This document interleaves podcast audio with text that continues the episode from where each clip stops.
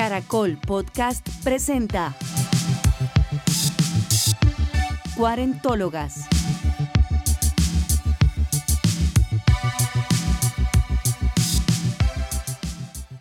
Hola, somos Marcela y María y estamos una vez más aquí con ustedes para hablar de la cuarentología. Bueno, realmente vamos a hablar hoy como de la treintología. De lo que nos dejó esos años 30 que ya pasamos, ya vivimos, ya sufrimos, ya gozamos, pero ya aprendimos. Este es un episodio que es inspirado en las mujeres de 30 que nos escuchan y nos han pedido muchas veces que hablemos de nuestra experiencia en los 30. Ojalá les sirva, si no les sirve, si no es lo que esperaban, escríbanos y hacemos otro. Porque además, haciendo el ejercicio de recopilar mis aprendizajes, me di cuenta que todo esto es quien me ha hecho ahora, claro. Y todo esto ha forjado quién soy quien quise ser y quien sigo siendo, pero claro, la cuarentología también viene de esto que vamos a hablar hoy. Sabemos que estas son experiencias que nosotras hemos tenido y nos han servido para seguir por la vida. Ustedes las pueden tomar como recomendaciones, como ideas o no. No pretendemos aquí como dar consejos eh, para la vida, sino queremos contar nuestra experiencia y pues si les sirve, adelante. Y si no, armen y forjen su propio camino. Exacto. Pues empecemos sin más preámbulo. Escogimos que cada una iba a mm, recopilar como sus siete principales aprendizajes. Fue un ejercicio difícil. Cualquiera diría, ay no, pues ya en 10 años lo tengo. Y creo que hablando sobre el capítulo antes de que empezáramos a grabar, nos dimos cuenta que no fue tan sencillo, sobre todo porque son mucho más de siete. Y escogimos siete porque para ambas el siete significa un número mágico y de la suerte. Sí. Entonces, adelante. Bueno, lo primero que se aterrizó muy bien en los 30, como que cogió forma, pero venía, es un, es un aprendizaje desde muy temprano en mi vida, se lo agradezco sobre todo a mi papá, y es tener plata en el bolsillo para tomar una buseta, un bus, un Transmilenio, un taxi, un Uber, un avión, es decir, tener algo de dinero para salir de un lugar donde uno ya no quiere estar y para no depender de nadie en el regreso a casa. El mío, el primero que además, ese sí fue más fácil, me vino muy rápido a la cabeza, fue, no necesito tu aprobación ni tu compañía para hacerlo. Cuando yo cumplí 30, decidí regalarme un viaje por América Latina mochileando. Y lo primero que pensé fue, ¿con quién lo hago? Entonces yo tenía un novio y le dije, y mi novio me dijo, no, mijita, mi, mi prioridad en la vida no es viajar. Lo que hizo que no fuera más mi novio, claro. Y me acuerdo el momento de mi vida en que dije, pero si yo lo quiero hacer, lo voy a hacer. ¿Cómo así? Y con mucho miedo, estamos hablando de, de 2006, año 2006, hice maleta, le dije a mi familia y me fui sola. Y desde ahí dije, sí se puede. Nunca voy a depender de tener compañía o aprobación para hacer lo que yo quiero hacer.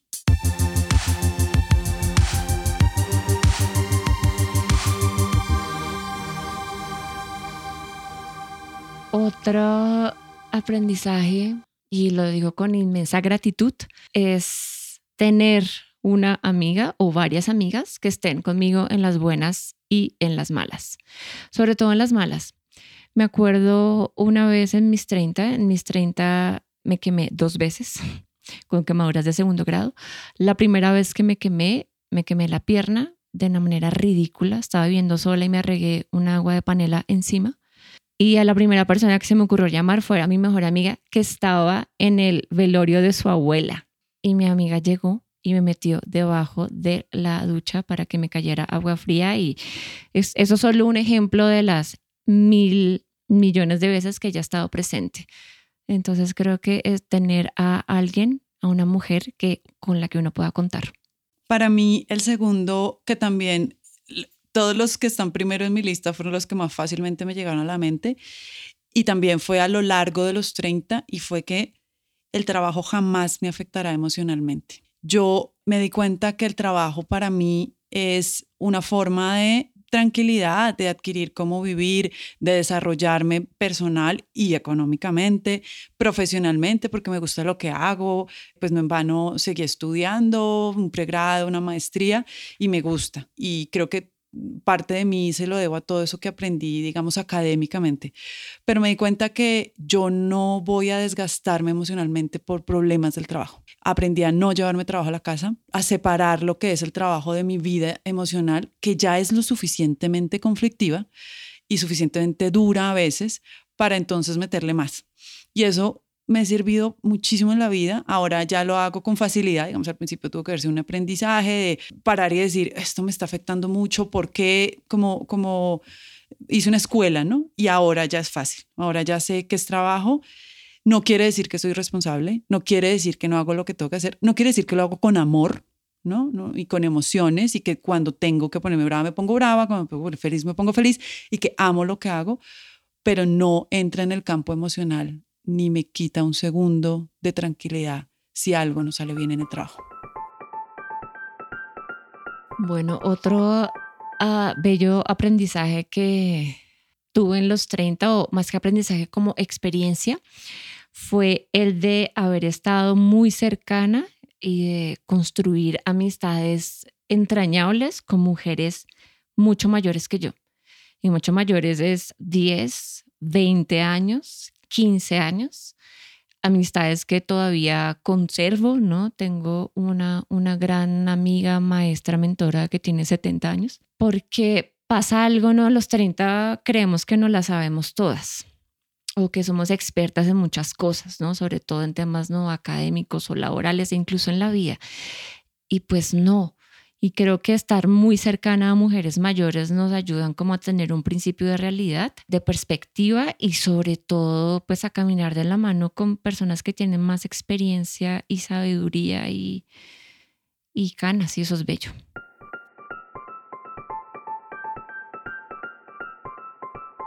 Para mí, y oyéndote en tu primer aprendizaje, otro gran aprendizaje de los 30 fue que siempre, siempre me puedo ir de donde no soy feliz y eso no solo aplica para lugares y también tener siempre su propio dinero para coger un taxi o un bus donde ya no estás contento y te estás aburriendo, sino que además también me puedo ir de relaciones, trabajos, espacios, proyectos donde no soy feliz, que puedo, que nada me obliga, que, la prioridad es estar bien en el lugar donde esté, físico o laboral o el que sea y que siempre me puedo ir. Eso, eso suena obvio, quizás, pero creo que para muchas y muchos que nos ha pasado que a veces nos quedamos porque por obligación, por pena, por vergüenza, no sé qué es lo que pasa ahí, pero para mí sí fue claro decir, no quiero estar acá, me voy. Y me voy, ¿por qué? Por la razón más importante, porque no quiero estar acá. Mm, bueno, otra, otra, mm, otro aprendizaje eh, recomendación o como la quieran llamar de los 30, es el, en mi caso, el haber cultivado talentos, mm, pasiones que nada tienen que ver con, con aquello que formalmente estudié en la universidad y con lo, el título que aparece en un, en un diploma no le dediqué únicamente mi vida a seguir creciendo académicamente, que ha sido importante, estudiar un pregrado, hacer una maestría, otras cosas, sino, bueno, otros, otros talentos, otras, otras pasiones que, que ya han escuchado, que, tengo y, creo que eso es importante uno para abrir el para abrir el mundo a mí me ha servido mucho como para abrir mi mundo interior para alimentarme más y, y por qué no en, en, en, otros momentos de la vida pues tener diferentes fuentes de, de ingreso y, y talentos para compartir con la gente también. Aquí en mi siguiente aprendizaje o, experiencia de los 30 que me quedó para toda la vida y que agradezco, voy a parafrasear a la gran cantante Sarita Montiel, porque para mí descubrí que la masturbación es un placer genial sensual. Muchas veces hemos hablado en este podcast e incluso le dedicamos todo un capítulo que se los recomiendo que lo escuchen sobre el autoplacer, ¿no? Cómo gestionamos nuestro autoplacer y cómo, y cómo logramos tener satisfacción con nosotras mismas. Y yo no, yo no conocía eso antes de los 30. Es más, no sabía que existía, si soy sincera. Pero además era como una cosa súper porno, súper tabú, como, no, eso no, eso no se hace. Y descubrí que sí se hace y fue un gran aprendizaje en mi vida, pero gran, porque significó mucho más allá de darme autoplacer, claro, que es como la principal y lo que pasa, pero también descubrí nuevas formas de, de descubrirme, de conocerme, cómo poder también expresarle al otro lo que me gusta y lo que no, porque lo exploré conmigo misma. Entonces ha sido un, gran aprendizaje que me deja a los 30. Bueno, el siguiente mío tal vez se podría ligar con el tuyo, tal vez no, y es el haber tenido mayor conciencia del autocuidado. En los 30 dejé de fumar. No es que hubiese sido una fumadora, pero así loca, viciosa, no, pero digamos, fumaba un montón y, y un día a mi Marinoyo le tocó despertarse a las 2 de la mañana porque yo no podía de la laringitis que tenía y le, tocó eh, rescatarme. También como la conciencia de, bueno, necesito todo el trago de la vida para pasarla bien. Pues no, tampoco. Definitivamente drogas no. Intenté, ¿no? Intenté, probé en algún momento la, la marihuana, pero no, como que definitivamente esto, esto no. En los mis 30 me volví vegetariana. Encontré como que ese tipo de dietas y apuesta ética me hacía bien. Y definitivamente pues siempre, siempre, siempre mover el cuerpo de mil maneras.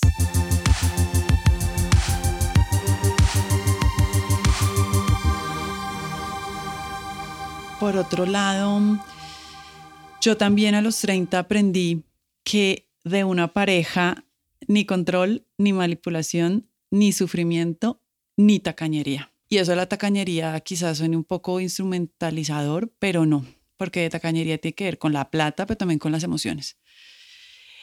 Yo un poco antes de cumplir a los 30 me casé y a los 30 me separé. Entonces empecé los 30 eh, siendo una mujer divorciada, que sorpresivamente ahora también mirándolo en perspectiva, no, no me importó. Al contrario, fue un gran momento de se puede, no pasa nada, me separé y estoy joven y pa'lante. Y marcó muchísimo mis 30, que ahora en otros aprendizajes se verá como reflejado. Y entonces me di cuenta lo que quiero y no quiero. Bueno, con, ahí empezó, digamos, pero durante los 30 tuve otras relaciones mucho menos significativas e importantes, pero aprendí lo que quiero y lo que no de una pareja lo tengo súper claro, o sea, como en un libro, ¿no? Y eso fue clave para entonces ahora en los 40, incluso finalizando mis 30, 39, 40, 41, estar con alguien, mm, saber lo que quiero y lo que no, y saber además que si estoy sola no pasa nada y que no pasa nada porque tengo claro que si quiero estar con alguien, quiero estar bien, de acuerdo a lo que sé que quiero y lo que no quiero. Entonces, ese aprendizaje sí que empezó a los 30 y se materializó totalmente a final de los 30 y ahora siento que ha sido una gran escuela también al respecto. Yo a mis 30 me creo que se reforzó el vínculo y por supuesto el conocimiento acerca de saberme cíclica y en ese saberme cíclica el la, relación con, la, con mi sangre menstrual también se, se fue a, otro nivel. Más o menos terminando mis 20, yo dejé de tomar anticonceptivos y no he vuelto a tomar anticonceptivos. Llevo, no sé, más de 15 años, yo qué sé, eh, sin meterle hormonas a mi, a mi cuerpo. Entonces, eso, eso dejar anticonceptivos hizo que tenía que reaprender a, a, conocer mi cuerpo y mi ciclo porque pues el, ¿no? El, sangrado menstrual cuando uno toma anticonceptivos no es sangre menstrual, sino es, sangrado por deprivación, es otra cosa. Entonces como volver a sintonizarme con el cuerpo y eso ha sido como toda un viaje, un viaje, un viaje precioso que seguramente está abriendo también una, una puerta más amorosa y más informada para la plenopausia también.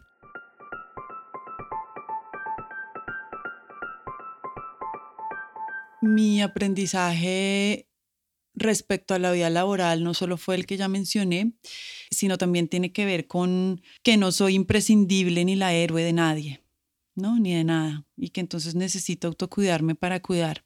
a los principios de los 30, 32 o así, empecé a cumplir como uno de mis sueños y entré a trabajar en el tema de ayuda humanitaria y cooperación internacional. Y mi entrada fue triunfal, porque mi primer trabajo al respecto, que es a lo que ahora me dedico, fue yéndome a trabajar en un campo de desplazados en un país africano. Y recuerdo que cuando yo iba a para allá, paré en Barcelona a visitar a un gran amigo y tomar aire, aclimatarme y seguir para África. Y eh, allí, en ese parar, conocí a una muy amiga de él que yo creo que ella no sabe que marcó un poco lo que, lo que me pasó después y como que sabía que me iba, entonces me abrazó, que te vaya muy bien y me dijo algo que marcó mi vida y que lo tengo súper claro y fue, recuerda que no eres la héroe, que si no quieres estar ahí o te sientes en peligro, te puedes devolver. Y para mí fue como, es cierto, en ese momento lo entendí, pero con los años se volvió mi máxima, ¿no? Yo iba a un lugar y he trabajado desde entonces en muchos lugares de mucha inestabilidad en la seguridad, mucho peligro para las mujeres. No en vano, hacía poco o a una colega la habían violado en el mismo lugar donde yo iba a trabajar. Así que fue importante para mí darme cuenta de eso y fue importante saber que además trabajo, además trabajaba y sigo a veces trabajando en temas de apoyo psicosocial, que si yo no estoy bien y que si yo no me cuido, no voy a poder cuidar a nadie. Y que yo no, no soy imprescindible, yo no necesito estar en la mitad de la guerra para hacer un trabajo por aquellos que la sufren. Y sigo viajando a lugares que las muchas personas dirían, peligroso, ¿usted para que sea para allá? Pues me voy porque es mi vocación, mi trabajo, como se quiera llamar, pero cuando no están las condiciones de seguridad o yo no me siento segura, no voy y no lo hago. Eh, entonces fue una gran enseñanza de autocuidado que también se ve reflejada en mi vida personal, pero creo que en mi trabajo está muy bien incorporada. Bueno, y por último, uno de los míos, estamos como muy solemnes con estos aprendizajes. Sí, no, ya estoy así como que lloro. Solemnes, como, hola. Bueno, él es como, ahora lo veo así, ¿no? Y lo, lo nombré así cuando estaba haciendo la lista, ¿no? Los feminismos son lo máximo. Siempre me crié en un ambiente feminista porque mi mamá era feminista, pero como que era, entre comillas, algo natural para mí, ¿no? El asunto de la, la libertad, la autonomía, los derechos, el poder hablar, tomar decisiones, como que lo daba por hecho y, digamos, no me sentía ni tan activista ni tan militante, sino una adolescente más en el mundo. Cuando mi mamá murió, que mi mamá murió cuando yo tenía 20 17 años, algo cambió. Comencé a trabajar en temas de género, me volví consultora en temas de género, comencé a tomarme el asunto más en serio, sin querer queriendo, porque tampoco fue un campo que yo buscara, buscara ser activista y, y, trabajar, en trabajar en esto. Yo creo que el espíritu de mi madre me guió o inconscientemente una manera mía también para, para honrarla, igual cualquiera que hubiese sido el asunto, pues me hace muy feliz. Eh, ahora a mis 40, eh, que uno no me, no me tiembla la voz ni los ovarios al decir que soy feminista, cosa que según a mis 20 de pronto no decía de manera tan orgullosa y sacando pecho. Y al principio de mis 30 como que estaba terminando de descubrir que de, en realidad que era eso, a pesar de que lo me habían socializado como, como en el activismo pero creo que los 30 fue el lugar donde comenzó a echar raíces el, el asunto y, y que lo incorporé o lo encuerpé. Bueno, si tú dices que estábamos solemnes, ahora sí va a ser música trágica y nudo en la garganta, pero es que es inevitable y creo que lo dejé último porque recoge un montón todos los seis anteriores y es que la depresión no me define, no soy la depresión y la depresión solo pasa por mí. A mediados de mis 30 años tuve una gran crisis depresiva que creo que fue un como un una confluencia de un montón de cosas que me venían pasando y se cocinó ahí como un sancocho y cuando me di cuenta la depresión me tenía eh, ahogada, literalmente ahogada. Yo ya no respiraba, yo ya no pensaba, yo ya no sentía, yo ya todas las esferas de mi vida se vieron altamente afectadas. Con mucha conciencia de mí misma, con ayuda médica y terapéutica, salí. Costó más de lo que creía, pero salí. Y el mejor aprendizaje que me quedó, que me lo dijo mi psiquiatra, que amo y adoro, fue tú no eres la depresión. Tú tienes que ser consciente que lo que te está pasando te está pasando. No eres tú, no te define. Tú eres todo lo que te ha pasado, tú eres todo lo que has sentido, tú eres lo que eres. Y siempre me, digamos, me felicitó, se sentía como muy orgullosa. Ella y yo tenía dos eh, profesionales que me apoyaban, un hombre y una mujer, y el hombre también me lo dijo varias veces y fue, eres una gran paciente porque eres muy consciente de lo que te pasa y tienes muchas herramientas para salir de ahí, lo que demuestra que esa no eres tú, evidentemente, ni eso te define, sino que tienes la capacidad de tener perspectiva y como montarte en un caballo y guiar el caballo hacia donde tú lo quieras llevar. Y eso creo que es importante, pues eso marcó mi vida, porque evidentemente, pues la depresión, todos sabemos, no es una cuestión que pasa una vez, eh, es una cuestión que puede repetir y que, y que no pasa nada si repite. Y uno tiene que estar súper atento a qué hacer cuando pase. Y cada vez que he vuelto a tener crisis de alguna manera, lo primero que pienso es como que me monto en el caballo, como, ¿qué es lo que hay que hacer? Un momento, puede pasar cualquier cosa, pero y me repito, esta no soy yo, esta no soy yo, esto me está pasando, que es muy diferente y que fue, pues marcó obviamente mi vida de los 35 para arriba hasta el sol de hoy, que ya van a ser 10 años de que tuve esa gran crisis, eh, pero aprendí otras cosas alrededor de esa crisis, pero la mayor fue esa, porque me ha ayudado, me ayudó en su momento a afrontarla y me ha ayudado a llevar otros momentos difíciles que he tenido, porque uno no se puede entregar solo a los medicamentos y a la ayuda externa, eso no puede pasar. Entonces, eh, si estábamos lúgubres, pues ahora sí, hablando de depresión, espero que Marce termine con más alegría este episodio de hoy.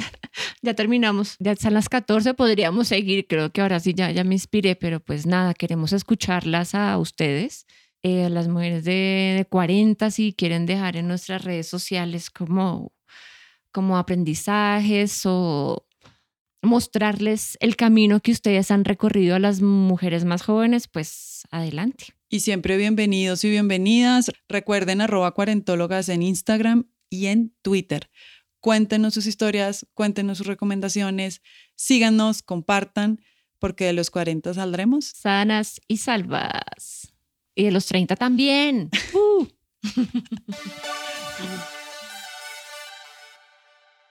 Este podcast se graba en los estudios de La Magdalena con la producción y postproducción de Luis Quillot. El diseño de sonido es de Hernando Tosín de Tut Studios.